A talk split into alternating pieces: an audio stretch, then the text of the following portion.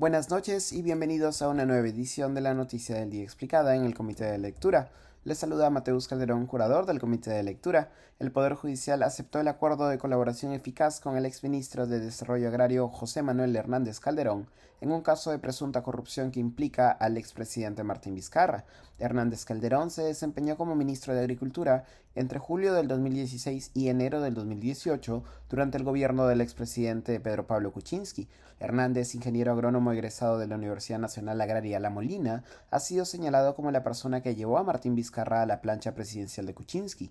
Hernández y Vizcarra sostienen una amistad de larga data e incluso la empresa consultora de Hernández fue contratada por el gobierno regional de Moquegua cuando Martín Vizcarra era gobernador. Precisamente este dato resulta clave para entender la colaboración eficaz de Hernández.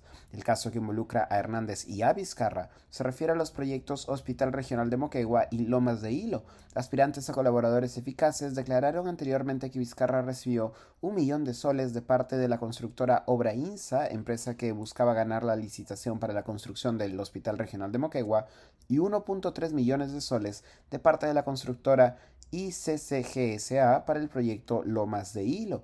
Las investigaciones contra Vizcarra y compañía se vinculaban a los casos Odebrecht y Club de la Construcción, donde el esquema de pago de coimas por parte de empresas constructoras era similar. En ambos proyectos se sabe que fue la empresa consultora de Hernández, Asesores Técnicos Asociados ATA, la que realizó los expedientes técnicos por los que recibió más de 14 millones de soles. Además de su participación como consultor en lo que se sospecha fue un esquema de corrupción, el gerente general de la constructora ICCGSA ha declarado que fue Hernández el intermediario a través del cual Martín Vizcarra solicitó los 1.3 millones de soles de coima.